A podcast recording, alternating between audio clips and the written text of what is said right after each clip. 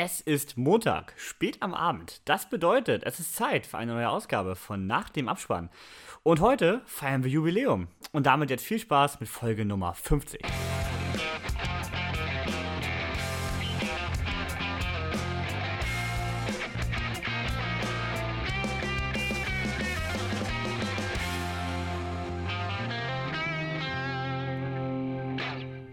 Ein Hallo auch mal wieder von meiner Seite. Ich bin der Markus, das vor dem Intro war mal wieder der Kevin und heute ist wirklich, muss ich sagen, ordentlich was los hier bei uns, denn der Niklas ist da. Hi. Die Jenny ist da. Moin. Und die Melanie ist da. Hallo. Ja, das heißt, irgendwas muss ja hier besonders sein, oder Kevin?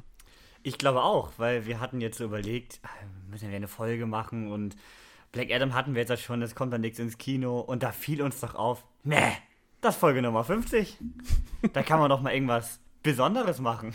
Also haben wir unsere bisherigen ja, Main-Gäste hier mal eingeladen und haben uns überlegt, mit freundlicher Mitarbeit von Jenny bei der Ideenfindung, dass man doch ähm, das so machen könnte, dass jeder einen Film mitbringt und den quasi vorstellt. Das kann der Lieblingsfilm sein, das kann ein Geheimtipp sein oder das kann der Film sein, den ihr am meisten hasst. So, ich glaube, wir haben hier bis auf den letzten Punkt alles dabei. Und ja, haben deswegen jetzt fünf Filme heute hier zur Auswahl, die unterschiedlicher nicht sein könnten. Und, äh, aber bevor wir mit dem Film jetzt starten, 50 Folgen. Wie war es denn für euch? Um es mit den Worten von meinem Sohn zu sagen, gut. ah, okay. Hat Spaß gemacht. Ja, war schön, ne? Oder? Ja, ne? Also, dass wir, dass wir auf 50 Folgen kommen, hätte ich vorher gar nicht gedacht, als wir vor einem Jahr mal auf so eine witzige Idee kamen hier. ja, wer kam denn auf die? Du kamst auf die witzige Idee. Ja, ich kam Kann auf die Idee sagen, und hab dich das dann ist. gefragt. Ja, Genau. Ja, und der Niklas hatte auch noch Bock. denn die hat auch noch Bock. Und hier sind wir. Adieu, Sonntagmorgen. Ne? Eigentlich adieu der ganze Sonntag mittlerweile. Ja, und der gute Rico ist ja auch noch dabei. Der taucht aber mit Schweinchen noch äh, irgendwo in der Südsee. Deswegen, ähm, oder gestern zumindest war es noch so. Deswegen ist er heute nicht dabei. Aber ich möchte auch mal liebe Grüße an Rico rausschicken. Denn äh, ich glaube, so schnell hatten wir noch nie, also ich hatte sowieso noch nie so was bei ihm angefragt oder irgendwas in die Richtung. Aber er hat uns da was zusammengezaubert und diese schönen Übergänge. Und äh, ja, ein großes Dank geht auch nochmal an ihn raus. Der hört das sicher. Ja. Und ich meine, äh, Rico ist ja eigentlich dabei, weil seine Jingles sind ja immer da. Ja, die sind immer dabei. Der ist echt jede Folge dabei. Sowas hat, glaube ich, keiner von uns bisher geschafft. Der ist wirklich jede Folge dabei. Stimmt, stimmt. Keiner von uns war immer da. nee. So, ich würde sagen, wir starten mal ins filmische Programm hier, bevor wir uns weiter selbst beweihräuchern. Und zwar starten wir direkt mit einem richtigen, ja, mit so einem richtigen Banger, sagt man heutzutage ja dazu. Oh ja. Ähm, und zwar äh, mit dem Film von Markus. Und Ja. das ist The Good, The Bad and The Ugly von 1966. Im Deutschen sehr schlecht betitelt mit zwei glorreiche Halunken. Da wurden aus den drei plötzlich nur noch zwei. und äh, ja, für die meisten nichts weniger als der größte und beste Western aller Zeiten. Markus, und wieso hast deswegen du diesen ich- Film genommen? Ja, ich habe ihn genommen. Das Lustige ist eigentlich, eigentlich ist es gar nicht mein Lieblingswestern. Eigentlich ist es ja ähm, Once Upon a Time in the West. Ja, ähm, äh, wie heißt der mal auf Deutsch? Grad- Spiel mir das Lied vom ja. Tod. Ja, genau. schlechte Spiel mir das Lied vom. Tod. Ich wollte gerade sagen, weil die Übersetzung ist da auch wieder ganz schlimm. Ähm, eigentlich ist der mein Lieblingswestern, aber ich habe mir gedacht, ähm, ich will heute den anderen mal mitbringen, den ich äh, fast genauso gut finde. Und der auch für mich von dem Schauspieler noch ein bisschen mehr zieht. Und zwar ist das, ja, zwei glorreiche Halunken. Äh, Ist schon ein bisschen älterer Film. Ich weiß nicht, ist es der älteste Film heute? Ich habe mir die anderen jetzt gar nicht so. Ich glaube, Doch, es ist der müsste älteste. der ne? älteste sein, Ja, ja. müsste der älteste sein. 1966 tatsächlich kam er raus. Damals äh, ein klassischer Italo-Western. Ähm, also, wie man die aus der ganzen Reihe kennt. Es gibt nämlich schon, ist nicht der einzige aus der Reihe. Es ist nämlich der dritte Teil. Eigentlich aus einer, ja, man kann jetzt sagen, ist es eine Reihe? Eigentlich schon. Es ist auch die Dollar-Trilogie, sie wird sie ja genannt, aber die äh, Handlungen sind nicht so zusammenhängend, wie man es eigentlich meinen könnte. Also es ist äh, ein der gute Hauptdarsteller, Clint Eastwood, zieht sich durch alle durch, aber ähm, die Handlungen weichen doch voneinander ab. Ja, ich habe den dritten jetzt genommen, weil ähm, ich finde, da kommt alles Gute zusammen, was diese Teile auszeichnet. Alles das, was ich an Western toll finde und alles das, was ich äh, eigentlich zu einem der besten Filme äh, sagen, muss ich sagen, ist einer der besten Filme, die ich je gesehen habe. Obwohl er so alt ist. Von der Handlung vielleicht mal, ähm, ja, wie es schon eigentlich im Englischen zumindest sagt. Ähm, es geht um drei mysteriöse Fremde, sagen wir mal so. Am Anfang weiß man nicht, wer das ist. Ähm, und zwar einmal um den Joe, den Blondie, gespielt von Clint Eastwood. ähm, der, der der Gute ist. Den mexikanischen, äh, ja, ist es so ein Revolverheld, klassischer. Tuco heißt er. Das ist der The Ugly, also der hässliche auf Deutsch. Da muss man gleich nochmal zu sagen, dass es nicht, nicht so richtig passt.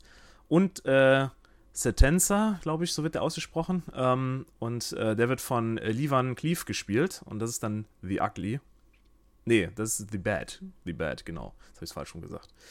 Ähm, ja, und die drei zusammen ähm, tragen dieses, dieses Meisterwerk quasi ähm, und äh, sind eigentlich so drei Charaktere, die eigentlich so unsterblich sind. Also ich würde fast sagen, das sind alles drei Hauptdarsteller. Es ist selten, dass man mal so drei hat, so richtige Charaktere, die für sich stehen und ihre ihr Erlebnis. Also quasi jeder, ähm, die haben ein Ziel und zwar sind es 200.000 Dollar, ist ja klar. Es geht immer um Geld, es geht immer darum, wer, wer will einer von den dreien will es haben, ne? Und äh, da sind auch die Motive relativ gleich, ne? Ähm, aber die Herangehensweise ist ein bisschen verschieden.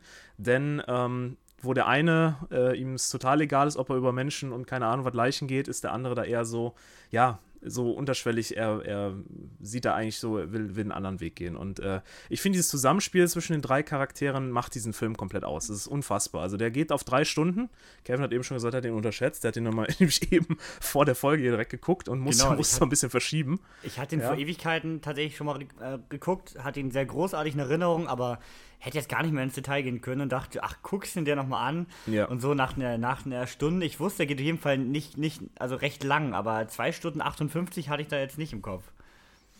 Ja, es ist schon, ist schon krass. Also ist für die Zeit auch krass. Also ich finde drei Stunden, ähm, ich finde, beim Film merkt man es nicht. Also ich finde, wenn man da richtig drin ist, dann, dann geht der ewig lange. Deswegen muss ich auch nochmal gucken, weil das erste Mal, wo ich ihn gesehen habe, war auf dem Tablet, habe ich eben schon gesagt. Nicht die beste äh, Plattform, aber ich war im Urlaub, ich wollte ihn sehen. Deswegen, ähm, ich hole das jetzt nochmal nach. Ähm, weil eine Sache muss man da auch wirklich in vollen Zügen genießen, das ist die Musik. Also, ja. äh, Ennio Morricone, absolute Legende der Mensch, hat ja diverse Western vertont und ähm, äh, Melodien geschaffen, die, äh, selbst wenn man die Filme nicht kennt, man auf jeden Fall schon mal gehört hat. Genauso hier bei ihrem Film. Ähm, es, ist, es ist wirklich, es ist wirklich abgefahren. Also ich muss sagen, ähm, von jeder Szene, also wenn ich so auch an die anderen Teile zurückgucke, die er jetzt da auch mit vertont hat, ähm, das sind die Melodien, die dir den Film, also ich, ich denke an die Melodie und dann fällt mir der Film ein. Das ist so ikonisch, das ist unfassbar. Also ich finde immer noch absolut legendär. Ich weiß auch nicht, ob da heute irgendwas, also klar, man kann jetzt viel diskutieren, Hans Zimmer auch toll und so was, aber das ist einfach nur für diese Filme legendär. Also und äh, Sergio Leone, äh, muss ich auch nochmal sagen, ist der Direktor äh, Director, wunderbar. Also die zusammen haben wirklich hier eine tolle Sache geschafft. Ich weiß gar nicht, was ich Schlechtes zu dem Film sagen soll. Es ist ein Film, dem ich wirklich von A bis Z nur sagen kann, wenn man Western liebt, findest du den toll. Und ähm, das fängt bei der Stimmung an, das geht über die Musik, über die Schauspieler, über das Ende. Ähm, ich will, mhm. ich weiß gar nicht, sagen wir hier, spoilern wir hier? Nee, oder wir sagen spoilern wir. Mal nicht. Wir spoilern mal nicht. Aber auch das Ende, ne? also Western, die diese Ruhe haben, was der Spielmann sieht vom Tod unfassbar. Also ich hatte diese ruhigen Szenen, wo auch mal fünf Minuten jetzt nichts gesagt wird, aber wo nur Stimmung erzeugt wird, hat der Film auch. Und das Ende ist einfach, einfach nur, also besser geht's nicht. Und äh, die Inspiration fürs Genre, weil ein Film, der 1966 rauskam, auch so äh, damals schon so eine Ikone war, auch über die Zeit geworden ist, der hat natürlich auch diverse Regisseure heutzutage halt inspiriert. Und, Sergio, ähm, Sergio Leone ist der Lieblingsregisseur von Tarantino. So, und da haben wir es nämlich, das wollte ich gerade noch sagen. Der hat nämlich Django Unchained, ist nämlich auch ziemlich inspiriert davon. Und wenn man Szenen, äh, Art und Weisen kennt, dann weiß man halt, dass Quentin Tarantino das ja auch gefeiert hat und deswegen daraufhin ja auch diesen Film gemacht. Also es, man, man merkt das auch bis heute. Auch diese, wie ein Western ähm, musikalisch dargestellt wird. Ich meine, das ist alles aus diesen, aus diesen sagen wir mal, aus dieser Trilogie, aus, diesen, aus dieser Zeit von Sergio Leone und Ennio Morricone. Ist wirklich, wirklich toll. Also der Film, ich weiß nicht, habt ihr den alle gesehen oder ist da noch jemand, du hast ihn noch nicht gesehen, Niklas? Melania auch nicht, Jenny glaub, auch nicht. ich glaube, wir haben hier sonst fast keine Western-Fans sitzen. Okay. Ich habe die ersten beiden Teile habe ich noch geschafft am Wochenende, aber den dritten habe ich nicht mehr hingekriegt. Der war zu lang. Okay. ja, ja, gut, das stimmt. Das stimmt. Ähm, ist aber auch nirgendwo gerade zum Streamen verfügbar. Ich habe mir den ja mit dem Kevin, als dann Deal war, bei Amazon gekauft, die Blu-ray. In der richtig ähm, schick, im richtig schicken Mediabook ja. zur Dollar-Trilogie. Richtig ja. schick. Aber das hätte ich auch wirklich, also das war der beste Kauf ever, weil ich finde alle drei Filme wunderbar. Hatte ich bisher noch nicht gesehen. Also eigentlich, obwohl das mein einer meiner Lieblingsschauspieler Clint Eastwood ist, Lieblingsgenre sind Western und Actionfilme sind eigentlich auch sowas, was ich halt total liebe. Deswegen eigentlich hätte ich den schon längst hätte gucken müssen, aber manchmal gehen so Dinge an einem vorbei und ich habe den auch das erste Mal gesehen vor einem Monat circa. Also es ist wirklich, ist wirklich so. Ich, ja, aber ich finde, man kann ja auch nicht alles immer direkt das Beste am Anfang gucken. Man muss ja zwischendurch mal noch so Klassiker haben, die man noch nicht gesehen hat. Und ja, das war so einer. Und deswegen, falls ihr den noch nicht gesehen habt oder vielleicht die ganze Trilogie noch nicht gesehen habt, vielleicht sagt euch die Dollar-Trilogie ähm, ne, für ein few, Do für few Dollars und a few Dollars more, so heißen die Genau. auf Englisch zumindest. Oder a fistful of Dollars, genau. Wenn Aber ihr die, noch haben nicht die gesehen sogar, habt, Die haben die sogar recht eindeutig übersetzt. Die heißen auch für eine Handvoll Dollar und für ein paar Genau. Dollar mehr. Den gibt es sogar auf Netflix, sehe ich gerade, Fistful of Dollars. Also wenn ihr den mal äh, sehen wollt oder sowas, ähm, oder noch nicht gesehen habt, zieht ihn euch rein. Ist wirklich astrein. Astreine Western. Und dann schiebt, schiebt Ja. ihr direkt noch Spiel mir das Lied vom Tod hinterher und dann habt ihr alles gesehen, was ihr sowie- sehen wollt. Ja, aber der ja sowieso, ne? Also, Also ich wollen wir mein- nicht Ohrwurm drüber für den Rest des Tages. Also ich meine, Sergio Leone hat ja nur sieben Filme gemacht. Deswegen sagt Tarantino ja auch immer, er will ja nach dem zehnten oder so aufhören, weil er möchte wie sein Vorbild nicht schlechter werden. Er möchte auf dem Höhepunkt abtreten. Und ich meine, halt fast nur Banger, ne? Also ich, na gut, Koloss Ja. von Rhodos kann man drüber streiten, der war jetzt nicht so toll, aber alles, was danach kam, war halt mega, ne? Ja. Also schon echt Wahnsinn. Und ich habe ihn ja eben gerade nochmal gesehen und der hat so eine geile Atmosphäre. Also der zieht sich in den drei Stunden auch kein bisschen. Also kein Überhaupt kleinstes bisschen. Jede Szene hat ihre Daseinsberechtigung. Und der ist ja, also äh, ich glaube, der, so, das war sogar das, der erste Kommentar bei Letterboxd mit den meisten Likes. Ja, das ist Cinematic Sex. jede, jede Kameraeinstellung ist absolut geil. Du denkst dir jedes Mal, ja, äh, mein, Lieb mein, mein Lieblingsspruch könnte ich mir jetzt einrahmen und über die Couch hängen. Allein wie Clint Eastwood immer äh, leicht pissig in die Kamera guckt. Also es gibt keinen Menschen, der so einen grundgenervten Blick drauf haben kann wie er. Und das zeigt auch sein Alter wieder, ne? Du guckst dir die Filme an, du merkst, der ist von 1966 und Clint Eastwood ist da auch nicht mehr der, also was heißt, der ist jetzt nicht alt, aber der ist halt in seiner Blütezeit. Genau. Und dann denkst du, das ist einfach 1966, Mann. Ja, das ist schon krass, ne? Ähm, ja, aber es ist, ist toll. Also, Und wenn man dann noch bedenkt, der dreht immer noch Filme. ja, ja, gut, jetzt bald wahrscheinlich ja dann nicht mehr, aber äh, es, ist, es ist aber wirklich phänomenal. Also, ja, mit- deswegen habe ich ihn mitgebracht, weil ich wollte mal so richtig, ich habe mir gedacht, bringst du ähm, äh, Once Upon a Time in the West mit oder den? Und äh, habe ich mich für ihn entschieden, aber ich hätte ja auch der andere sein können. Aber mit dem ist, also mit äh, einer Handvoll Dollar ist Clint Eastwood tatsächlich auch bekannt geworden. Es war sein erster wirklich großer Erfolg. Ja, Also diese Trilogie ist ja quasi sein Anfang gewesen. so in etwa, genau. Ja, Wahnsinn. Also ich habe ihn auch mal gesehen. Glatte fünf Sterne nach wie vor. Und bei mir der Ferret Western. Also ich spiele mir das Lied vom Tod, hat er nur die viereinhalb. Ist bei mir andersrum. Ja. So Das viel, würde ich, so viel würde ich sagen zu zwei glorreicher Logen. Ich meine, diese deutsche Übersetzung, die ist so schlecht, ne? Also Das ist ich unfassbar. meine, Ich weiß gar nicht, wie die da hingekommen sind. na, ich vermute mal, äh, da wir ja, den haben wir gerade beleuchtet nochmal, Le Van Cleef ist ja mal wieder auch großartig als Bösewicht. Ich meine, das ist auch so ein Mensch, der kann pauschal, glaube ich, jeden Bösewicht spielen, wenn er will. Mhm. Ähm, der ist ja so ein bisschen außen vor als der Böse, sag ich mal. Die anderen beiden sind ja noch eher ein Team. Wahrscheinlich haben wir deswegen Ja. die deutschen Titel damals genutzt. Es ist aber auch allgemein bei den Kritiken sehr schlecht, die Übersetzung, also die, die, die allgemeine Tonspur. Also die haben ähm, ziemliches Offset drin, das ist, liegt aber daran, weil der halt was älter ist und ähm, der aus dem, also es muss man so sagen, die haben, äh, die Originalschauspieler haben Italienisch halt gesprochen ähm, und dann haben die das halt ins Englische, mussten die das nachsynchronisieren und danach sind die halt ins Deutsche dann gegangen und sowas. Also da ist schon, also das ist immer bei den Alten, ist meistens die Tonspur das Problem. Ähm, Englisch deutlich besser als Deutsch. Ähm, wenn man jetzt noch nicht diese AAA-Western da jetzt guckt, dann wird das noch schlimmer. Das tut mir immer bei dem Genre so ein bisschen weh. Da kannst du manchmal nur in Englisch gucken.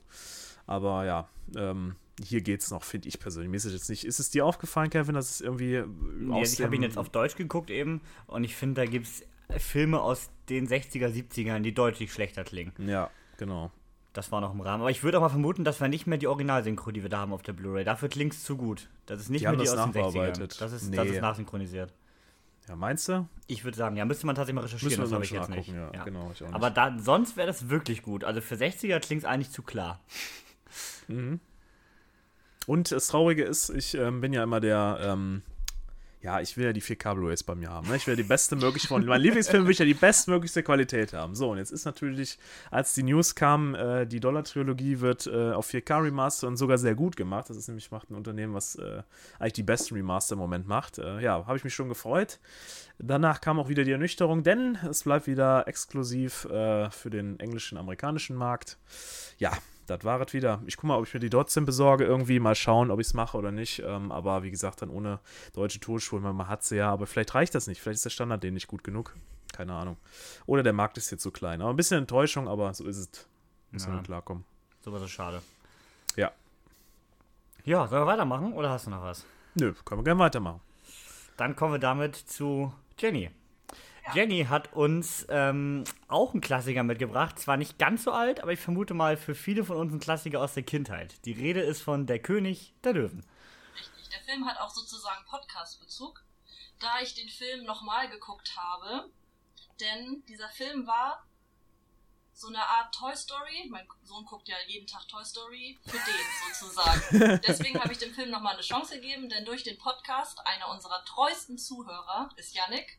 Und dadurch habe ich mir einfach König der Löwen nochmal zu Gemüte geführt, um zu gucken, ob ich den immer noch so schlecht fand wie damals als Kind, denn ich war fünf, als ich den gesehen habe. Es tut mir leid, ich werde viele Hater kriegen jetzt, aber ich fand den einfach nicht so gut. Guck mal, ich nehme dir gerade ein bis- bisschen Hate ab. Ich habe ihn zum ersten Mal mit 18 gesehen. Okay. Ich aber auch. Oh Gott, Ich ihr bin, wart ich ja auch bin, gar ich bin, nicht ich bin geboren, ein richtiges. Pixar-Kind. Ich such mal raus, wann ich den gesehen habe. Das ist vielleicht ein Jahr her, glaube ich. Ich muss mal gucken. Im Ernst? Je, Nie jeder irgendwie hat doch so. Super nee, RTL nee, oder nee. so? Ja, Super Nee, RTL habe ich ich auch auch nicht. nie geguckt. Ach ja. Aber, aber äh, es gibt wirklich so Filme, die richtig schlimm an mir sind, die ich noch nicht geguckt habe. Und das war einer davon. Das ist wirklich. Ich, ich such mal. Gibt's ja Okay, nicht. also ich Bei mir ihn war das das auch der erste Kinofilm. Echt? Ja. Bei mir war es Pocahontas. also, Bei mir war es bei, bei mir war's Briefe von Felix. ja, das hat doch keinen Disney-Bezug jetzt. Auf jeden Fall 94 war ich irgendwie fünf und ich weiß noch, dass ich zum sechsten Geburtstag, ich weiß, dass mein Vater den Film vorher auf Premiere aufgenommen hat, oder wie es auch immer früher hieß. Und dann habe ich zum Geburtstag was von König der Löwen gekriegt und dachte mir, Alter, das ist so scheiße. Habe ich direkt weiter verschenkt. Ich habe dem Film jetzt aber nochmal eine Chance gegeben. Aber es hat nur für einen Stern mehr gereicht. Ich bewerte das nachher noch bei Letterboxd, aber sollte Yannick halt vorher nicht sehen, weil es so eine Art Überraschung ist, weil er halt in letzter Zeit wirklich sehr nett zu mir war und ähm, er sogar für mich Minions mitgeguckt hat. Er war mit im Hansapark, er hat jetzt Snapchat. Ne? Deswegen dachte ich, damit das jetzt auch alle wissen, ähm, habe ich halt König der Löwen sozusagen für ihn geguckt. Und ähm, ich habe tatsächlich Filme aus diesem, äh, Teile aus diesem Film komplett vergessen. Also ich habe total vergessen, dass es ja da so einen Vogel gibt, der auf den König sozusagen mit aufpasst. Also eigentlich, es kennt ja jeder König der Löwen. Ich muss das jetzt ja nicht nochmal erklären, oder? Ich habe gerade gesehen, ich habe den noch nie gesehen, den Originalen. Sasu ich habe nur Was? den neuen gesehen ja, aus dann guckst du 2019. den bitte nach dem Podcast. Oh, schlimm. Aber also ich habe Also, also ich hab, ich hab Spoiler. den 2019 dann nicht, nicht, nicht gesehen, weil das Ori or, beim Original fehlte mir schon der Nostalgiefaktor und da hat mich jetzt der 2019er gar nicht mehr gehypt. Aber ich muss sagen, der 94er, der geht 90 Minuten. Du merkst auch, wie schnell das einfach alles passiert. Also, ich möchte jetzt Markus nicht irgendwie spoilern, aber Ja. wenn der Vater stirbt und so. Fünf Ich habe den, ich hab den neuen ja gesehen, das ist Okay, dieselbe gut. Story. Okay, das ist ja nur, nur neu. Das ist, die Story kenne ich.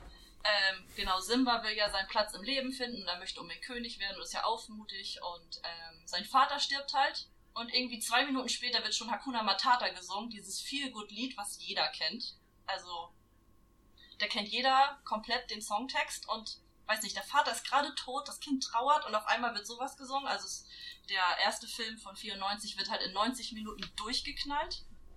Wenn ein Song läuft, dann wird die Story einfach mal Jahre vorangebracht. Und der neue Film von 2019, den ich tatsächlich besser fand, ja, wieder Hate für mich, der geht einfach mal 120 Minuten. Also da wird der Geschichte richtig viel Zeit gelassen. Die Animationen sind nicht so schön und es ist halt auch nicht so nostalgisch, aber die Geschichte ist im neuen Teil besser, finde ich. Die Lieder sind nicht gut, weil du ja halt einfach die Synchronstimmen von früher kennst. Oder nicht? Oder auch nicht, genau.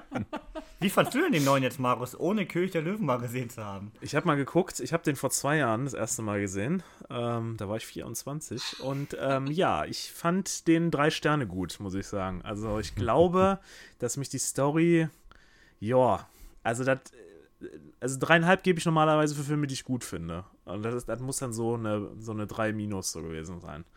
Ich weiß es nicht. Ich äh, kann mich erinnern, dass ich die Animation oder das ganze, den ganzen Stil schon da nicht passend fand, weil so habe ich, wenn ich mal Bilder gesehen habe oder wenn ich mal irgendwer was erzählt habe, so habe ich das nicht in Erinnerung gehabt. Aber trotzdem, ich weiß es nicht. Nee, der fand ich nicht gut. Also ich fand ihn okay, nicht gut. Ja, ich fand sie auch okay.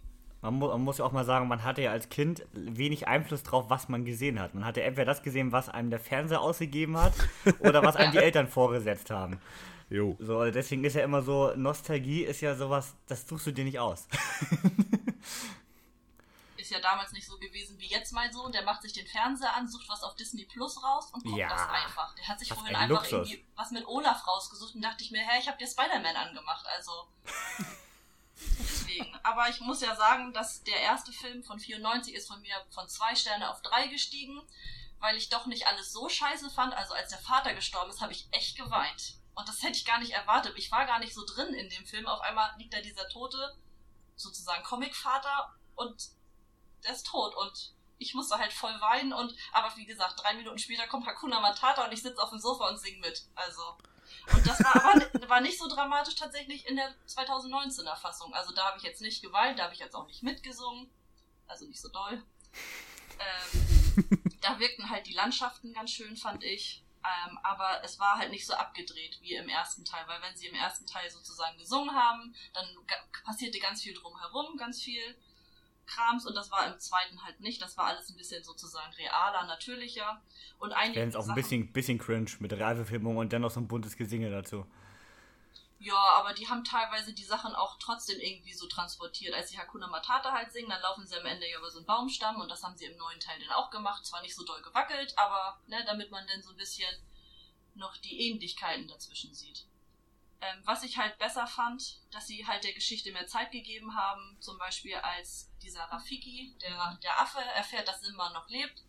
Da haben sie richtig gezeigt, wie dieses Löwenhaar von da, wo Simba wohnte, sozusagen ins Tal wieder zurücktransportiert worden ist. Ähm, ja, das Haar wurde von irgendeinem Tier gefressen, dann wieder ausgeschissen sozusagen und das hat dann irgendwie ein Käfer irgendwo anders hin transportiert und das hatte der Affe dann nachher, so dass er wieder erkannt hat, dass Simba doch noch lebt. Die Geschichte ist ja so ganz schön, aber doch sehr brutal. Ich habe nämlich geguckt, der erste von 94 hat eine FSK 0. Das hätte ich meinem Kind nicht gezeigt. Der zweite Ja, ich mein- FSK 6. Ich meine, Ja. ich habe seit, ich habe seit, warte, ja, seit ich vielleicht ein paar Jahre älter bin, seit so 22 Jahren habe ich ungefähr ein Trauma von Bambi, ja. Also ich finde immer alle, Winnie Pooh. Ja, ja, also ich finde gerade, gerade Disney hat ja gefühlt immer direkt in den ersten 10 Minuten erstmal jemand abgemurkst. ja. Dann waren alle ganz, ganz traurig und dann ging es langsam bergauf. Das stimmt. Ich finde das auch wahnsinnig brutal, wie einfach Scar, der, der, der Bruder von Mufasa, von, dass er den einfach tötet. Also in so einem Kinderfilm mit FSK 0 stürzt er den da in die Schlucht, damit er stirbt und redet dann dem Kind noch ein, es ist deine Schuld. Also deswegen. Ja, ist alles, Lobby, alles Lobbyarbeit von Disney. Wahrscheinlich. ja, wahrscheinlich, damit dann ganz viele Leute den gesehen haben in den 90ern, damit sie dem 2019 dann nochmal eine Chance geben, sozusagen. Und da ist er dann das FSK 6. Ja, eine Chance geben ist ja auch noch untertrieben. Der 2019er war ja einer der größten Erfolge von Disney überhaupt. Ja, aber der 94er war ja auch schon. Also ich kenne niemanden, außer Markus, der noch nie König der Löwen geguckt hat. Und wie gesagt, Das Yannick war es ja der Film der Kindheit. Das war Findet Nemo. Das war bei mir Aladdin. Aber ich habe auch festgestellt, durch die Realverfilmung jetzt, ich fand den animierten ja nicht so toll. Also noch den 94er fand ich nicht so toll, der für den 2019er. Dass ich vielleicht den, die ich als Kind nicht gut fand, wie zum Beispiel Schön und das Biest, dass ich da der Realverfilmung nochmal eine Chance geben sollte. Wie fandst du denn, das, wenn, wenn, wenn Aladdin deine Kindheit war, wie fandst du denn da, da die Realverfilmung mit Will Den Smith? habe ich extra nicht gesehen, weil ich ja Will Smith nicht mag und auch Angst habe, dass mir das was kaputt macht. Hm. Ja, kann ich verstehen. Weil zum Beispiel Dschungelbuch war genau das gleiche. Ich liebe das Dschungelbuch aus den 60ern, aber die Realverfilmung fand ich schlecht. Oh, weißt du was? Ich Auch habe gerade die, ich hab grad die, Idee. Disney muss extra Pixar mal reinstarten. Ich meine, stell dir die Realverfilmung von Alter. Cars oder von Findet Nemo vor. Oder von Toy Oh Story. Gottes Willen. Es wird richtig geschmacklos. Also ich Stell dir einfach mal so, ein, mal so in wirklich in reale Optik so ein paar Hypercars vor, die miteinander sprechen. Also, In Ugly Sonic-Stil. Boah. Schön animiert, die Dinger, ey. Es gibt aber eine Ausnahme. Ich habe Winnie Pooh als Kind geliebt und die Realverfilmung habe ich auch geliebt. Aber ich werde zum Ja, Beispiel stimmt. Ariel keine, äh, ich werde Ariel nicht gucken, das liegt nicht an der Hauptdarstellerin, sondern weil ich halt mega Ariel-Fan bin, aber ich möchte mir das auch nicht kaputt machen. sieht auch leider sehr billig aus, was Disney aktuell aber sehr gut kann. Aber es ist halt nochmal Geld machen, ne? Die, die Mutti schleppen dann ihre Kinder rein, sozusagen, in die Filme, die jetzt kommen. Wird klappt ja. schnell ein Disney Plus Abo abgeschlossen. Was? Was? Kannst ja haben, also. Was gibt es sonst für einen Grund, die Filme jetzt alle nochmal neu aufzulegen?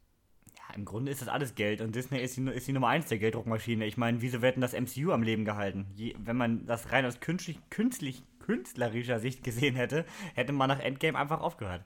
Ja. Aber da ist ja noch Geld zu holen und zwar nicht wenig. Es, Der auch, es gibt auch Menschen, die würden jetzt sagen, mehr als drei Star Wars-Filme hätten auch nicht Not getan. Das stimmt. Hier, ich war ja mal wieder im Disneyland Anfang Oktober und der Avengers Campus, der da jetzt ja neu ist seit Sommer, der war so überladen. Das war unglaublich. Also ganz schlimm. Wartezeiten bis zu 180 Minuten und das ist viel für Disneyland. Aber es zieht. Natürlich. Also ich glaube, ohne Marvel und Star Wars hat Disney ein, hätte, hätte Disney ein akutes Problem. Ja, es sind ja sonst relativ alte Attraktionen da. Sowas wie Ja. Dumbo oder Alice im Wunderland. Aladdin, das sind halt alle Filme von 90er oder älter. Weil was da sonst zwischengelaufen ist, war ja auch nicht wirklich so toll. Ja, stimmt. Ja. Alles klar. Ja. Mehr habe ich dazu nicht zu sagen. okay. Dann äh, bin ich jetzt wohl an der Reihe. Dann machen wir weiter mit meinem, ich habe auch einen Lieblingsfilm mitgebracht und zwar meinem Favorite-Film der locker letzten 10, 20 Jahre. Ähm, also mein Favorite-Film, sagen wir mal so, den ich aktuell im Kino gucken durfte, der kein Klassiker ist vor meiner Geburt. und das ist Three Billboards Outside Ebbing, Missouri. Ein Film mit einem noch ungriffigere, ungriffigeren Filmtitel als Western von Sergio Leone. Und ja, also ähm, ich saß im Kino mit recht wenig Erwartung. Also ich hatte jetzt nicht viel vorher von dem Film erwartet und war danach völlig äh, wie weggeblasen. Hab dem direkt eine 5-Sterne-Wertung gegeben und seitdem wahrscheinlich 20 Mal geguckt. Also ein Film mit Dialogen so perfekt. Also jeder Satz hat irgendwie eine Pointe hinten dran. Also, also top, top. Also eine warnende Stimmung. Also ich kann jetzt hier nur hypen ohne Ende, aber worum geht's denn? Es geht um Mildred Hayes, gespielt von Frances McDormand. Sie spielt äh, eine Mutter in einer Kleinstadt, um genau zu sein, Ebbing, Missouri. Und äh, einige Monate vor der Handlung wurde ihre Tochter brutal vergewaltigt, ermordet. Ähm, ja, und sie findet nun, dass die örtliche Polizei da viel zu wenig tut, äh, um Aufklärung zu betreiben. Der Täter ist immer noch auf freiem Fuß und nun nimmt sie die ganze Sache mehr oder weniger selbst in die Hand. Vielleicht stellenweise ein bisschen sehr unkonventionell, also da wird die Polizei gerade ordentlich unter Druck gesetzt und das Ganze eskaliert in dieser kleinen Stadt immer und immer mehr. Und ja, Woody Harrelson spielt hier den äh, Chief bei der Polizei, Sam Rockwell seinen etwas bescheuerten Mitarbeiter in der Rolle, die er irgendwie immer spielt. Und auch die beiden absolut toll. Also ähm, rundum geil, glatte 5 Sterne und auch ein Film, wo ich absolut nichts zu kritisieren habe. Du hast ihn jetzt diese Woche zum ersten Mal geguckt Ja, genau. und hast ihm auch 5 Sterne ja, gegeben. die, aber gleich sofort.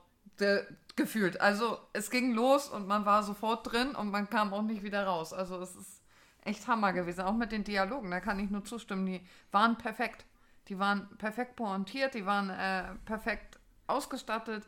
Die Schauspieler total genial, Woody Harrelson total genial. Sam Rockwell hat mal ne, auch verdient echt diesen Oscar gewonnen. Ja. War echt richtig gut und auf den Punkt gespielt. Äh, mein Mann hat ihn ja mitgeguckt und der war auch total hin und weg. Also wir saßen da beide, ist äh, alle beide, das ist ein gutes Zeichen, wenn das Handy daneben liegt ne, und auch daneben liegen bleibt, dann ist das schon mal ein sehr gutes Zeichen. Und er äh, konntest nicht weggucken auch, ne? Also da warst du sofort drin und konntest auch sie gut nachvollziehen, ne? Das fand ich ja auch so genial an dieser ganzen Story. Der Film ist ja auch von Martin McDonough, der äh, drei lange Filme bisher nur gemacht hat und alle äh, sind in meinen Top-Filmen, also Brügge sehen und sterben, kommt nicht weit hinter Three Billboards. Und auch äh, Seven Psychopaths ist ein absolut toller Film mit einem großartigen Colin Farrell. Dieses Jahr geht es dann ja weiter mit seinem äh, nächsten Film, The Banshees of Inisherin, wenn ich das richtig ausspreche.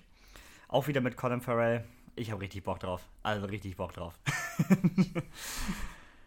ja, wie du gerade schon sagtest, das Ding hat ähm, den Oscar bekommen für Sam Rockwell. Absolut verdient. Und ja, mehr bräuchte ich zu dem Film nicht sagen, als wenn jemand schwarzen, zynischen Humor mag, verpackt mit einer doch recht ernsten Story. Mega. Francis hat den Oscar doch auch gewonnen, ne? Ja, ne? Ja. Genau. Ja, aus meiner Sicht ein Film, den man gesehen haben muss. So. Und mehr brauche ich das auch gar nicht sagen. Habt ihr ihn alle gesehen? Ja. Ja. Ja. Ja. Oh. Dass das jetzt nach König der Löwen und zwei glorreiche, glorreiche Halunken der erste Film müssen alle gesehen haben, hätte ich jetzt auch nicht erwartet. Wie fandet ihr den alle?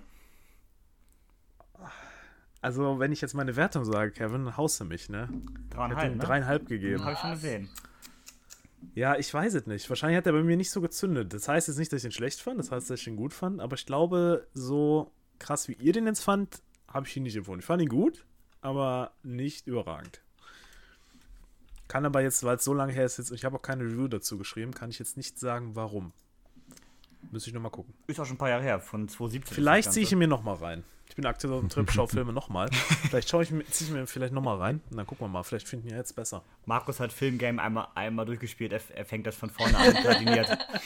Aber es ist doch was Schönes. Also ich gucke gerne Filme nochmal. Deswegen, ich, ich, ich glaube, den ziehe ich mir nochmal Man rein. findet ja manchmal auch noch so Sachen in den Filmen, wie zum Beispiel bei Zurück in die Zukunft, finde ich jedes Mal noch was. Ja, Oder bei Toy Story. jedes Mal. Ja, wirklich. Deswegen. Also ich liebe das. Deswegen, ich glaube, den, der wird's nochmal. Ist auch bei Disney Plus verfügbar. Also, äh, Kannst du direkt nach König der Löwen gucken. In der, aber in der Reihenfolge Ja. dann, ne? Okay, okay, alles klar. ja. Noch jemand was dazu oder sollen wir weitermachen?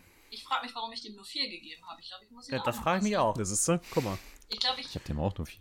Hm. habe ihn aber kurz nach. Nee, du hattest ihn im Kino gesehen und ich habe ihn nachher gesehen, als er im Streaming war, weil du ja so eine gute Bewertung gegeben hattest. Und Ja, vielleicht ist- gut findet. Vielleicht und ist du auch hast schon mich wieder das, überredet.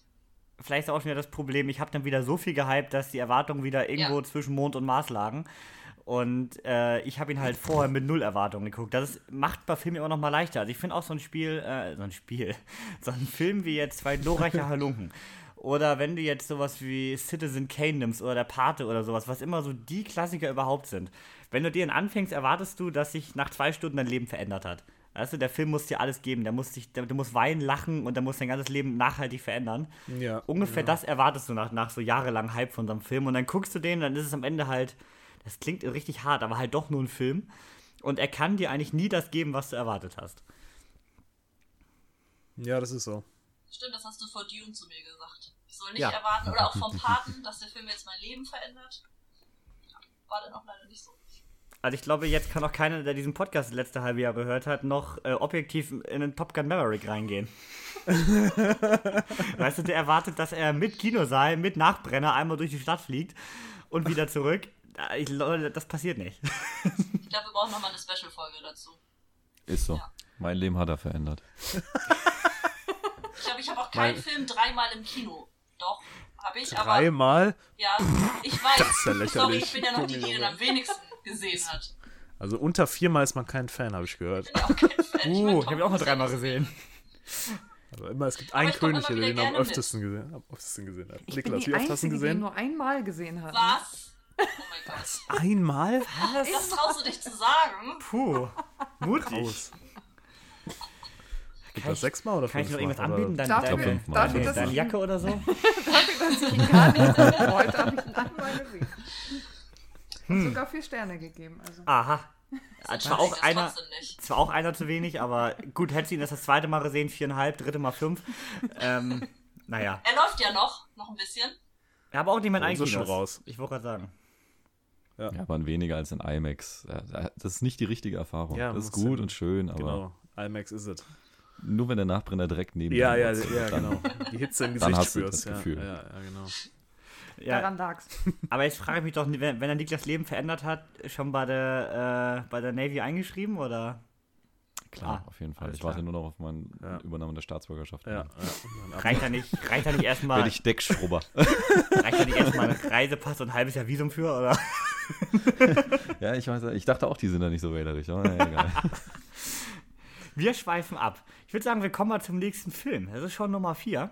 Und ähm, das ist der Film von Melanie. Ja, Und genau. das ist ein Film, den ich vorher gar nicht kannte tatsächlich. Der aber bei Letterboxd bei einer 4,1 steht und äh, Pride heißt, aus dem Jahr 2014. Und jetzt erzähl uns noch was dazu. Ganz genau. Also ich habe ihn tatsächlich äh, mitgebracht, weil ich dachte, es ist A, einer meiner Lieblingsfilme, B, aber auch irgendwie so ein kleiner Geheimtipp dabei, weil immer, wenn ich von diesem Film rede, habe ich immer Gesichter vor mir, die sagen, hör, habe ich noch nie was von gehört. Dabei haben wir hier eine äh, tatsächlich wahre Geschichte, die hier erzählt wird. Äh, wir sind nämlich im Jahre 1984. äh, in Großbritannien und während gerade die Londoner Pride läuft, äh, ist parallel der äh, Bergarbeiterstreik, der große Bergarbeiterstreik da, damals da in Großbritannien ausgebrochen. Ähm, und die äh, Schwulen- und Lesbenvereinigung in London hat sich dann dazu entschieden, äh, dass sie nicht nur für sich selbst, für ihre Rechte einstehen wollen, sondern einfach auch selber Toleranz zeigen wollen, indem sie sagen, wir sammeln jetzt für die Bergarbeiter. Und sammeln auch ordentlich Spenden heran und lernen dann sogar eine Gruppe der Bergarbeiter kennen. Und da fängt das Ganze dann natürlich an, weil wir haben A, erstmal die Zeit 80er Jahre, wir kennen da die Haltung gegenüber Schwulen und Lesben und anderen Zugehörigen ähm, und wissen ganz genau, wie damit umgegangen wurde. Und das äh, findet natürlich dann in dem Film auch statt, dass man natürlich guckt, wie kommt wer mit welcher Situation in dem Moment klar, wie wird mit Vorurteilen umgegangen. Ne? Wir haben die AIDS-Erkrankung, die ist da auch nochmal Thema. Wir haben ganz viele unterschiedliche Charaktere. Wir haben sogar einen dabei, der sich gerade frisch eigentlich outen möchte und sich da noch nicht so zutraut. Also so ein ganz feines Potpourri an verschiedenen Personen und dazu auch noch einige bekannte Schauspieler, aber nicht alle. Wir haben Bill Nye dabei, der äh, spielt einen von den Bergarbeitern. Wir haben ähm, Andrew Scott dabei, den kennt man von Sherlock als Moriarty. Stimmt. Da ist er meistens bekannt. Genau, und wir haben tatsächlich die Dame dabei, die auch Dolores Umbridge in Harry Potter gespielt hatte. Bäh. Die ist auch dabei, aber die ist da sehr viel sympathischer. Das kann ich schon mal so vorausnehmen. Und ich sehe ich seh, seh gerade noch George McKay ist auch dabei, ja, ne? genau. Unseren äh, sportlich laufenden Herren aus 1917 und München. genau. Also auf jeden Fall äh, gerade jetzt gesellschaftlich natürlich immer noch ein wichtiges Thema. Ein sehr, sehr toller Film, sehr emotional sehr toll gemacht. Äh, man hat äh, Freude, man ist aber auch mal mit traurig und man ist auch mal sehr überrascht von einigen Menschen dort. Und äh, wie gesagt, diese wahre Geschichte halt sehr wundervoll wiedergegeben. Und auch jetzt gerade politisch mega passend ja. in England, ne? Mit äh, Liz Truss, die ja eigentlich auch gern so eine Margaret Thatcher gewesen wäre. Lief Richtig. jetzt ja nur einen Monat. ähm, und darum geht es ja auch in dem Film im Grunde, ne? was du ja, erzählt hast. Ja, genau. Also Margaret Thatcher, da geht es ja auch äh, einerseits darum, dass äh, die Rechte für die Bergarbeiter da ja sehr schlecht behandelt worden sind und andersrum aber auch auf dieser LGBTQA-Plus-Seite auch schlecht mit umgegangen worden ist. Und das einfach sich so gegenseitig, die haben sich dann so gegenseitig gefunden dann, ne? Zu der Zeit. Und äh, das halt nur, weil die eine äh, Vereinigung sich da halt für eingesetzt hat. Allen voran Mark Ashton, der äh, leider sehr, sehr früh verstorben ist, aber der wird da auch nochmal verkörpert. Ja, also sehr aktueller Film in, der, in, in mehrerlei Hinsicht. Niklas hat ihn auch gesehen, habe ich gesehen. Ja, gestern Abend hatte ich noch so zwei Stunden Zeit, da dachte ich, komm, schaust du dir den an, den kennst du noch nicht. Für einen Western hat es nicht gereicht, Markus, sorry. Und, der hätte auch drei ähm, Stunden ich war, Da hätte ich drei Stunden für gebraucht. Und äh, ich war dann sehr positiv überrascht und bin dann auch mitgenommen gewesen. Also wie du schon ausgeführt hast, wahnsinnig sympathisch. Diese ganzen Bewohner von diesem Dorf, die Frauen gerade, wie du schon gesagt hast, die Darsteller von Umbridge, super cool. Also die, die haben mir richtig Spaß gemacht. Und die ganze Geschichte drumherum, einfach interessant. Ich wusste gar nichts darüber. Deswegen war es auch so eine gewisse historische Lektion, will ich jetzt mal sagen. Aber äh, grundbegeistert, ja, sehr guter Film. Ich glaube, ich habe dem vier Sterne gegeben mhm. oder so. Das ist das ist sehr gute gut. Empfehlung. Kann man sich mal, sehr, kann man sich ruhig mal ansehen. Ist bei Prime Video aktuell, ne? Genau, ja. genau. Ja, ich habe ihn, ich glaube, sonst hat ihn auch noch keiner gesehen hier, ne? Ich habe es nee. jetzt leider die Woche Nein. auch nicht mehr geschafft, spontan. Aber äh, kommt mal auf die Watchlist, jetzt live, zack. Unbedingt nachholen. Die habe ich gerade schon draufgepackt, ja. Definitiv nachholen. Das ist echt so schade, wenn man den wirklich noch nicht gesehen hat. Da muss man wirklich mal reingucken. Wie gesagt, echter Geheimtipp irgendwie, ne? Auch wenn der diese 4,1 ja. da hat, was mich auch sehr überrascht hat dass der Krass. doch da hm. so hoch geratet ist dann in dem Augenblick, weil er halt echt kaum bekannt ist. Ich weiß gar nicht, ich müsste jetzt lügen, ich weiß gar nicht, ob mein Mann und ich den damals tatsächlich im Kino geguckt hatten oder äh, zu Hause dann so per Zufall erwischt hatten. Aber ich weiß, bei uns war es auch so ein Zufall. hat aber auch nur 89.000 Bewertungen. ja, Also, wollte ich gerade sagen, ja, da ist nicht Guckt man viel. ja auch nur, wenn man sich für eins von den Themen interessiert, also für Großbritannien oder für diese Szene oder? Genau. Oder wenn die einmal vorgeschlagen werden, die Dinger. Sowas siehst du eigentlich, sehe ich nur eine Sneak, weil wenn ich meinen normalen Algorithmus dann da mal frage, was ist denn der nächste Film, den, den der mir vorschlägt, ja gut, dann ist das wieder ein Haut, draufschlag rein Film, ne? Äh, Das ist dann dann nicht, ne? Und auch so beim Durchscrollen wäre ich jetzt bei Amazon Prime nicht hängen geblieben, denn das Cover sieht aus wie eine französische Komödie. Oh, oh, das wollte ich auch noch Doch, sagen. Bei ja, das Letterbox sieht schlimmer aus als das auf der Bluray. Also Ja, auf der Bluray äh, sieht schon wieder ein bisschen Naja, netter aber so aus. viel besser ist auch nicht mehr. Ich halte das hier mal in die Kamera, sehen die Zuschauer jetzt ja nicht, aber das ist halt so, also Monsieur Claude ist nicht Ja. weit weg vom Cover. Ja, ja, ja. So, und das die sind so Vibes diese, diese auch. typisch bunten äh, französischen Komödiencover und die schrecken mich immer direkt ab. Allgemein romantische Komödien, hm. Don't judge a book by its cover. Dabei ist da ganz wenig romantische Komödie bei, finde ich. Das war jetzt nicht auf ist- den Inhalt bezogen, Genau, sondern ich wirklich nur wollte auf gerade die. sagen. Das sieht so Optik. aus, aber so, na, da ist ganz wenig von drin. Ein bisschen. Ganz klein bisschen gehört da auch so ein bisschen mit dazu, aber Also, wo da auf jeden Fall mehr romantische Komödie ist, ist definitiv bei äh, zwei glorreiche Alumnen, den wir eben hatten. Denn, also, ich muss sagen, die Beziehung von Clint Eastwood und dem Hässlichen, die ist schon, äh, also da wird schon, ja, also eigentlich mögen sie sich nicht, aber die Hassliebe ist schon stark. Ja, da muss man sagen, das stimmt. Ja, kommt mal auf die Watchlist, bin ich mal gespannt. Oder Du, du bist jedenfalls die Erste, die jetzt einen richtigen Geheimtipp hier angeschleppt hat. ja, ja, Ja, kannst mal sehen. Was allerdings noch viel unbekannter ist und so ein richtiger Geheimtipp, ist unser letzter Film in der heutigen Runde. Und also Leute, wenn ihr Komödien mögt, dann hört es mal gut zu, weil äh, The Hangover von 2009, der ist vielleicht was für euch. Ja, da gab es so ein 2009 genau, kleiner, ganz unbekannter Film von Todd Phillips. ähm, ja, Hangover. Wer kennt ihn nicht? Dieser eine ikonische Film der Junggesellenabschiede. Ja. Hör mal, hör mal, jetzt hör mal, jetzt werden wir nicht ungehalten hier, du. Klar kenn ich den.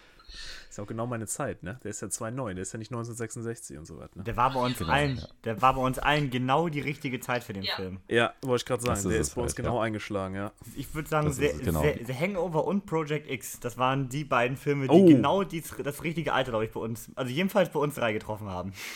Ja. Da, dabei ist ja komisch. Ich meine, wie alt waren wir da? 2009 kam der raus. Lass mich mal kurz rechnen. Ja, so 15 Ja. war ich dann da. Ja. Also, ähm, da denkst du jetzt nicht wirklich ans Heiraten oder an Junggesellenabschied. Deswegen eigentlich komisch, dass man das äh, cool fand. Aber wahrscheinlich, Aber gerade da begann so das erste Interesse für Alkohol und Partys. wahrscheinlich war es eher das, genau. Die, der Trailer hat sich ja auch stark auf dieses Thema von dieser diese Szene, wenn du, wenn sie da in ihrer Suite aufwachen nach Ja. der Nacht. Ne? Die ist, glaube ich, promi Ja. die prominenteste im ganzen Trailer. Und dann noch die ganze andere Scheiße, die passiert. Ich weiß nicht, muss ich zusammenfassen, worum es in dem Film geht? Ke- kennt den einer nicht? Ich glaube, der kennt jeder. Es geht um den krassesten Junggesellenabschied aller Zeiten, der richtig hart schiefgegangen ist. Ja, So, das ist ich glaube, so eigentlich, kann man ne? es so kann man's zusammenfassen. Duck will heiraten, fährt natürlich zwei Tage vor seiner Hochzeit. Was für eine dümmere Idee gibt es eigentlich? nach Vegas mit seinen zwei besten Kumpel und dem Bruder der, äh, seiner zukünftigen Frau. Und äh, ja, Was soll schon schief gehen, ne? was soll schon schief gehen? Roofies, die gehen schief. Naja, damit hat man jetzt schon einen großen Teil des Films verraten. Jedenfalls haben die keine Erinnerungen mehr und müssen, müssen halt ihre komplette Nacht rekonstruieren und nebenbei noch den Bräutigam finden, der irgendwo abgeblieben ist, aber keiner weiß wo. Warum habe ich den ausgewählt? Ich dachte, es ist ein Film, über den man gut reden kann, weil so Lieblingsfilme, die anordnen dann in so einem 5-Minuten-Monolog aus, warum der so geil ist, Ja, aber wie ich gerade bei- Adjektive Wie fallen ich da nicht. bei Three Billboards. Und so ein Film zum Abhaten, weiß ich jetzt nicht. Da, da, da habe ich zu viele von. Da, da können wir jetzt die Trashperle auspacken und äh, rekapitulieren lassen, aber das muss ja auch nicht sein. Ja, nee, Ich weiß nicht, was ist eure Meinung zu dem Film? Ich glaube, den kannst du entweder nur geil finden oder du denkst, es ist der peinlichste Film überhaupt, oder? Der ist voll drüber. Der ist so richtig drüber. Das ist so, der eskaliert so durchgehend. Und der ist auch null. Also es ist so, einerseits will der ja so ein bisschen so, also der ist ja realistisch, aber einerseits auch so fass, unfassbar unrealistisch. Es ist, auch, es ist einfach nur, aber auch lustig. Man muss auf diesen blöden Humor stehen, glaube ich. Wenn man das nicht feiert, wenn man nicht auf diesen total, äh, ne, sein Gehirn ausschalten und los geht's, dann glaube ich, hast du damit keinen Spaß. Aber ich hatte damit unfassbar viel Spaß. Also ich muss sagen, der ist auch deutlich besser finde ich als die anderen Teile. Das wäre jetzt noch eine Frage. Es gibt ja noch mehr, ne? Ist das denn euer Lieblingsteil oder gibt es noch äh, andere, die natürlich. besser- Doch, ne? Der erste ist der beste, So, definitiv. das ist es halt, ne? Der ist damals eingeschlagen, das war der neue, den anderen, die haben ja dasselbe Thema irgendwo nur anders. Und, äh, Mhm. äh, die Darsteller aber auch, ne? Meine Herren, äh, Zach Galifianakis, also ich finde, Der ist Gibt perfekt, keinen oder? besseren dafür einfach. Es Nein. gibt keinen besseren. Aber dieser Legende. Bräutigam in Form von so, also, ne, nicht Bräutigam, aber so dieser Schönling Bradley Cooper passt auch perfekt so in dieser Rolle. super, wirklich. Aber er war auch nicht unfassbar Bräutigam. Spaß gehabt Nee, deswegen Ne? sag, Nee, nee, das sag war ich auch Justin grad, Bartha. nicht der Bräutigam, aber er ist ja schon eher Ja, so ja. der Schöne, der das alles ein bisschen zusammenhalten will. Ja. Aber er ist auch gleichzeitig der Arsch, weißt Ja, du? Der, ja. Er treibt die Geschichte zwar am ehesten voran, weil Stu ist nur komplett paralysiert, hat fertig mit seinem Leben und Alan ist halt keine Hilfe. Also Bradley Cooper ist der Phil, Phil ist der, der das Ganze vorantreibt. Der, aber, aber der findet sein eigenes Leben ja zu Hause scheiße. Der wäre ja am liebsten in Vegas geblieben. Was ja. Ja. auch lustig ist, wir sagen, das ist eine Komödie, aber eigentlich ist keiner von den Charakteren witzig. Im klassischen Na doch, Sinne. also Die, Das die, Baby nee, ist nee. süß und witzig. Das Baby ist süß und so, aber, aber, aber alle, alles an Comedy entsteht durch die Situation. obwohl Alan eigentlich Eben diese schon. Kombinationsdu, der fertig ist.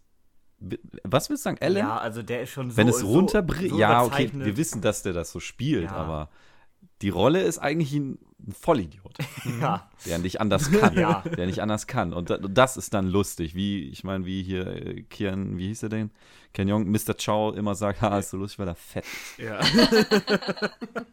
Aber gut, Ja. damit ist auch direkt das Niveau definiert. ja, ja. aber auch da hast du gerade den richtigen Typen angesprochen, denn äh, für einen Großteil des Humors sorgt auch Mr. Chow. Obwohl er gar nicht so oft auftaucht, aber er sorgt fast Mhm. für die größten Lacher im Film, würde ich sagen. Ja, Bei mir auf jeden Fall. sehr, sehr viel Fremdschämen, ja. Ach Quatsch. Das war, mit, das war mit 15 noch so egal. Das, das ist es halt. Das ist es. Ich habe den mehrfach gesehen. Ich weiß, ich habe die DVD bekommen und ich glaube, So. ich habe den dann irgendwie so dreimal geguckt hintereinander und habe den gefeiert. War das dein ist Toy aber bestimmt Und jetzt pass mal auf. Das wollte ich nicht grad, ganz. das wollte ich mich gerade auch noch sagen. Das ist ein Film, den habe ich auf DVD. Ich auch. Ja, die Gekauft. Ich auch. Es gibt wenige Filme, die ich, also so, weißt du, das war so die Zeit, wo ich so sage, den, den, wenn ich jetzt geistig mir die Hülle vorstelle, sehe ich da keine Blu-ray, da sehe ich eine DVD. Und das ist halt, ich muss man mal die Zeit mal bedenken, ne? Also ich, äh, ich wüsste aber auch, ich muss jetzt auch noch mal. Ich habe jetzt wieder, ich bin so richtig, kommt diese Halbstimmung jetzt hier rein. Ne? Ich meine, das ist vielleicht der Sinn der Sache. Ich will jetzt alle noch mal gucken, ne? Ich, ich muss den, den zumindest auf jeden Fall, weil ähm, ist das nicht bei euch auch so, dass so Szenen in den Kopf reinfliegen? Also unzählige Szenen. Es kommen immer mehr. Also und, und die sind, das zeigt ja auch, wie ikonisch dieser Film ist. Ne? Der hat da echt was geschaffen, was viele danach kopiert haben. Wir haben auch mal, Nikas, wir haben auch mal irgendeinen Film geguckt, der von, äh, war das, ich weiß nicht, war das ein Trashfilm oder war es so einer, der auch einen Euro gekostet hat, aber glaube ich, der war, ging auch in die Richtung. Wie ist mit Budapest oder The Budapest Man oder irgendwie sowas? Ich kenne einen, das ist eine Netflix-Produktion, der heißt Budapest. Das ist aber eine andere Story. Das sind zwei Typen, die einen Junggesellen-Feierfirma aufbauen und die in Budapest Ach organisieren. so. Ja, aber, Aber- ich, also ich glaube, der hat halt so irgendwie dieses komplette Eskalationsstufen. Ich weiß nicht, gibt es davor solche Filme? Ist schwierig. Also ich glaube, für mich zumindest war das der Start von diesen ganzen, jetzt geht's richtig rund und äh, wir kennen kein Limit und wir kennen auch keine Grenze. Wir machen keinen Witz, den man nicht, also hier kannst du alles bringen, weißt du? Das stimmt, ja. Der ist R-rated in den USA ja auch, Ja, ne? krass, Das denkt schon. man jetzt gar nicht. Der ist unter ja in Deutschland 12, eigentlich. oder? Ja, wollte ich gerade Genau. sagen, das ist ab 12, ja. Ja, das zeigt Amis mal wieder, das ne? ja auch immer ein bisschen anders mit dem Trinken. Ja. Das ist wahr, ja. Alkohol, Sex, Drogen spielen eine sehr große Rolle. Und das sind alles ziemliche Tabuthemen bei denen, das ist schon wahr. Also hätten sie in dem Film. Gewalt wäre nicht so schlimm, ne? Hätten sie in dem Film ihren Alkohol in der Papptüte gehabt, wäre der ab 12. Aber es hat dem Erfolg jetzt nichts abgetan. Ich habe gerade mal gesehen, der hat 35 Millionen Dollar gekostet und dafür hat er doch sehr respektab respektable 469,3 Millionen eingespielt Ich hab fast, international. ich hab fast mehr gedacht. Und 260 sind dann nur in den USA. Ja gut, das war der, der neunt erfolgreichste Film in dem Jahr. Hast du gerade mal Ist jetzt nicht geschaut? der krasseste gewesen. Ist Ja. halt kein Maverick, aber Hast du gerade mal geschaut, was trotzdem der zweite Überraschungshit. Äh, nee, kann ich mal gucken, ob ich Interessieren, das ob nach, schnell dem, finde. ob nach dem Erfolg vom ersten das nochmal richtig hochgegangen ist, würde mich ja Was mal war denn im interessieren. zweiten nochmal? War das das in Thailand? Thailand, in Ja, genau. Thailand. Thailand? Mit dem Affen, ne? Ja. Glaub ich. Und Ja, was war der ja. dritte? Äh, wo sie. Ja, so waren sie wieder in Vegas zurück. Da ging es auch so eine etwas andere Story. Ich weiß nicht. Ich glaube, das war nicht nur. Junge Aus dem ersten Teil habe ich noch richtig viele Fragmente sozusagen. Das mit dem Tiger und mit den Zähnen Genau. und dass Und die Mike Tyson. werden und mit der Limousine und dem Chinesen und so, aber Ach, der dritte war doch mit dem Wolf irgendwie was, wo der den Wolfsrudel dann da die ganze immer mit Zeit. dem Wolfspack hat, und das hat er schon Ja. im ersten, ne? Das ist schon im ersten sein Thema. Ja. wieder so. sehen. Ja, Sil- Silda, da muss ich auch noch mal gucken. Der dritte ist Alle auf eher so ein Netflix, bisschen, oder? der dritte ist eher so ein bisschen Oceans angehaucht fast. Wo sie ja zusammen Genau, da in Vegas noch zu, nach Vegas zurückkehren und da äh, was ausrauben wollen. Habe ich leider nur einmal gesehen und fand den schrecklich. Also 1 und 2 mag ich total gerne, 3 ist für mich so, den gibt's nicht. Also um auf deine Frage von eben zurückzukommen, der zweite hat tatsächlich mehr eingespielt, 586 Ja. Millionen, hat aber auch wesentlich mehr gekostet mit 80 Millionen. Die Reise nach Thailand war teuer. Ja, ja, ich denke auch, die Location und dort war das Problem. Beim ersten haben sie ja alles on set gespielt. Ja. Also die Villa war wohl ein Studio nachgebaut, aber die haben im echten Caesars gedreht, im echten Riviera Casino, viele Original-Locations verwendet. Das ist natürlich, glaube ich, relativ günstig als amerikanische Produktionsfirma. Ja, und ich glaube gerade Vegas kriegst du was auch gut organisiert, ne? Ja, es ist eine Feierstadt, die, die sind das da Ja. gewöhnt. Äh, Hab eben so ein Making-of gesehen, da hat der Produzent dann gesagt, ja, ja, also die Leute da, die fanden es alle cool mitzumachen, die haben uns da einfach gewähren lassen. Das Riviera Casino hat einfach nicht dicht gemacht, die haben einfach gesagt, ja, ihr dürft um 3 Uhr kommen, bis 6 Uhr seid ihr dann halt wieder weg. Aber die haben jetzt nicht Betrieb dafür dicht gemacht. Einfach nur einen, diesen Black, einen dieser Blackjack-Tische da blockiert. Mega. Ist schon ganz nett. Ne? Obwohl das Vegas, vorher ja Baby. keine Hollywood-Stars unbedingt waren. Also Bradley Das Cooper hatte ja eine auch, Serie ne? vorher, aber ich wüsste nicht, dass er irgendwie einen großen Film vorher hatte. Mhm. Und Ed Helms. Das A-Team war auch danach, ne? Mit Bradley Cooper. Ja, war auch danach, ja. Aber da, das, dieser Film ist auch der, woher ich dann Bradley Cooper kenne. Ich habe den erst da gesehen, dann wollte ich die anderen Filme mit ihm gucken. Wie gesagt, Mhm. A-Team und was dann noch so und Limitless. Das sind so die Filme, bei, an die ich mich direkt erinnere. Ja, weil-. Ja? Okay. Ich meine, es ist auch die ich- Zeit, wann wir den geguckt haben, muss man nochmal sagen. Also für uns wirklich war so das so einer der ersten, so wo man, also ich glaube, ich hatte noch nie viel Chance, mit in dem Alter halt so richtig Filme zu gucken und beziehungsweise dann halt auch Filme von ihm dann halt davor zu gucken, ne? Also ich Mhm. weiß nicht, der hat sich ja, aber ja, nee, also ich finde, seitdem ist er mir auch trotzdem immer noch seine, seine Rolle bei mir im Kopf. So genauso wie Zach Galifianakis. Der ist ja wirklich dadurch groß, also was heißt groß geworden, aber der hat danach schon ein paar coole Filme gemacht noch. Hm. Und äh, ich kenne ihn auch daher und ähm, ja, Aber seitdem bin ich auch Fan. der spielt ja gefühlt immer sich so selber fast. Also, Wo hat der nochmal toll mitgemacht? Hier, oh, wie ist das der, denn? der, der mit dem auf der Straße, wo die nochmal diesen, äh, diesen Roadtrip da du gemacht das haben. mit Robert Da. Downey Jr., ne? Jo, Stichtag? äh, ist nicht. Stichtag? Due Date. Ja, Stichtag, genau. Genau, so genau den der. kennt man Den noch. fand ich auch nicht so geil. Der, also ich finde immer, das waren so die Filme, die wurden die schon sehr an diesen, an diesen, an diesen Hang, an diese Hangover-Art halt dranhängen, ne? Er Ja. hängt definitiv in dieser Rolle fest. Ja. Das ist Und ein Film, den ich extra wegen ihm und Gal Gadot gesehen hatte, das war ähm, Keeping Up with the Joneses. Genau. Hier habe ich den mal nachgeguckt. Den habt ihr, glaube ich, keiner von euch hat den besser gesehen. Nee. Ähm, das ist so ein typischer Amerika, Familien, Nachbarschaft, neue ziehen dahin und es ist so ein, ist nicht für uns, ich ah, ich weiß es nicht, ob der so in unsere, Ach, in unsere Genre reinpasst, so Keeping Up with the Jonas. Da hat Markus sogar, sogar, sogar eine Kritik geschrieben. Habe ich da eine Kritik Ja, geschrieben? Kritik geschrieben. Oh Gott. Oh, Ich, Oh, aber den kenne ich tatsächlich. ja? Ja. Den kennst du? Ich habe den fand ich das irgendwann mal Ende auch, geguckt. die Wendung ganz lustig. Also die beiden Charaktere finde ich halt toll. Also den kann, wenn man mal nichts allzu äh, Anspruchsvolles gucken will, der ist was Gutes für mal zwischendurch. Ist auf Disney Plus, Disney Plus, genau. Ja, den könnt ihr euch auch mal angucken.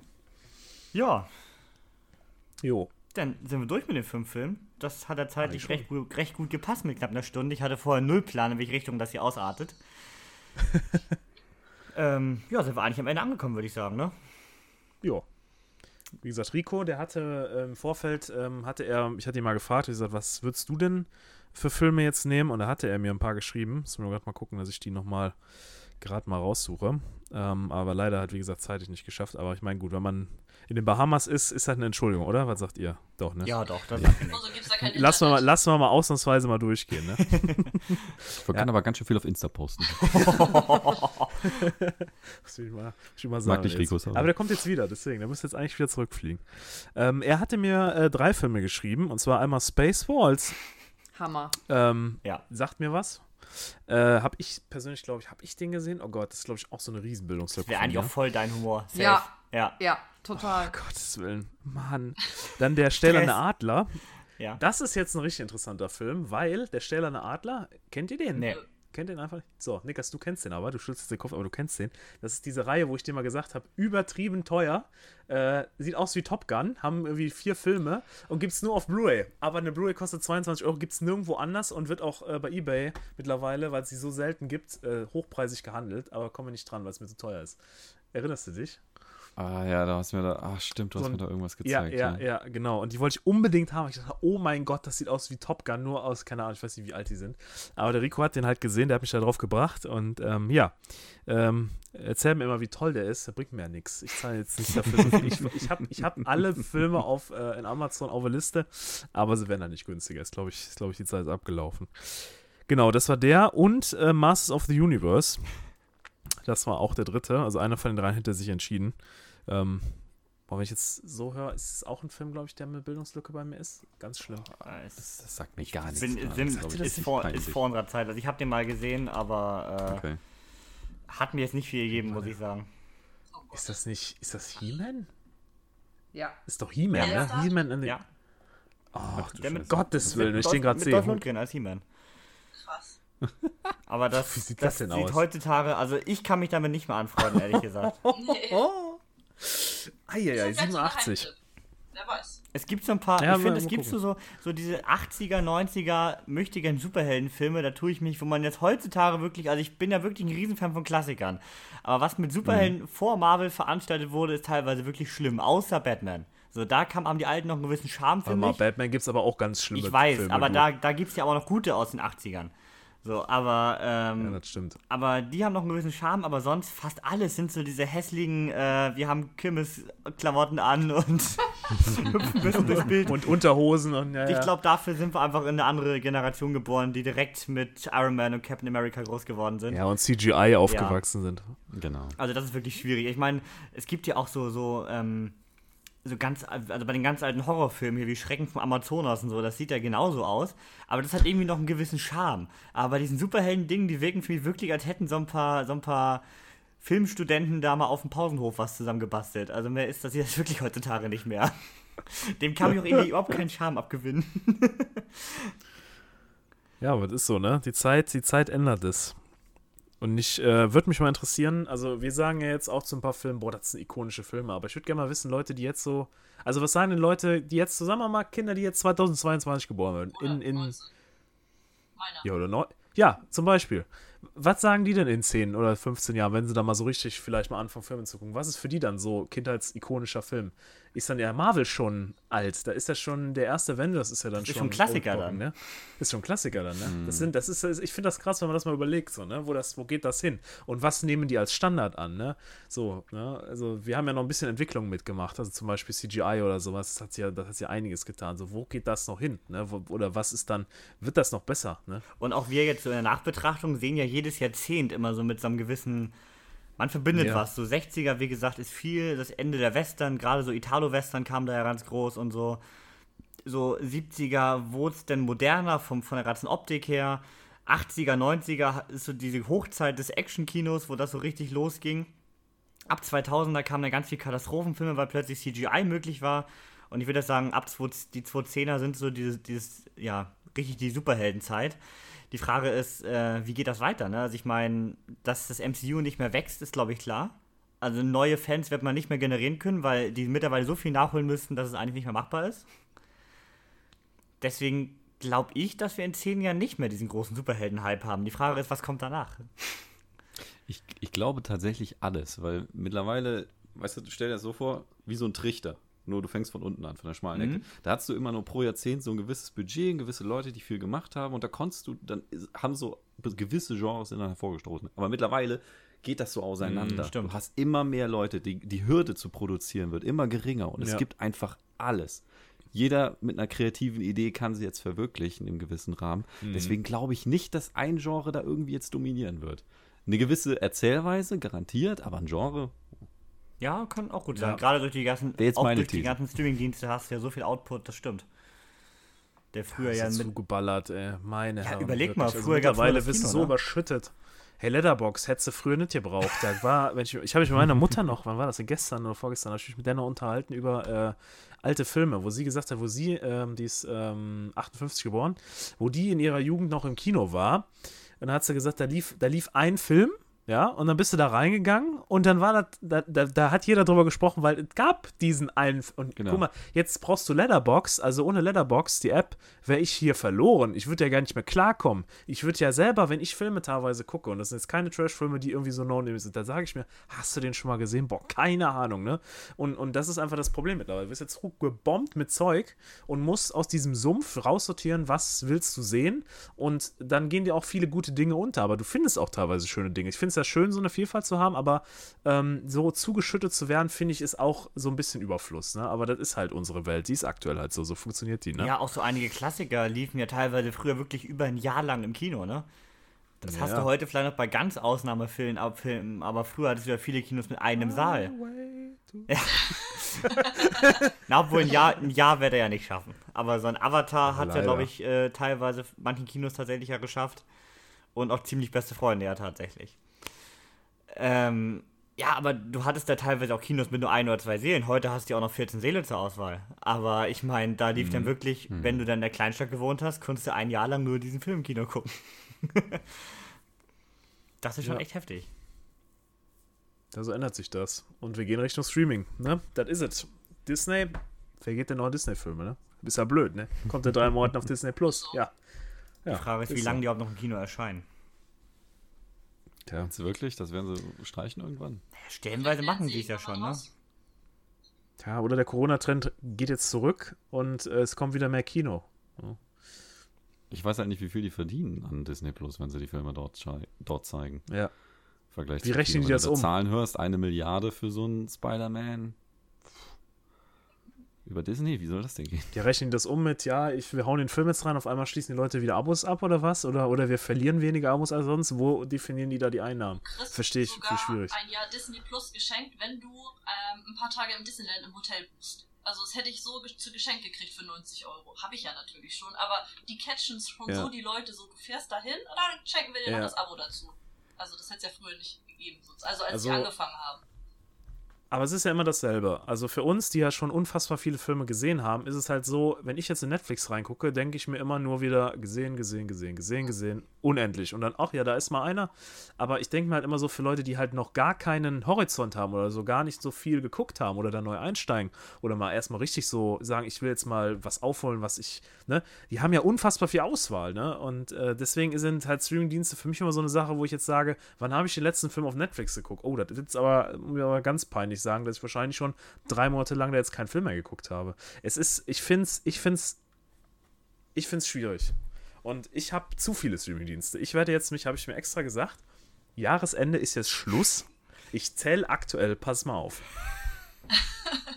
Disney Plus, Netflix, Prime, ähm, RTL Plus, äh, Apple TV Plus. Habe ich jetzt einen vergessen? Waren fünf. Das waren fünf. Kann das einer toppen?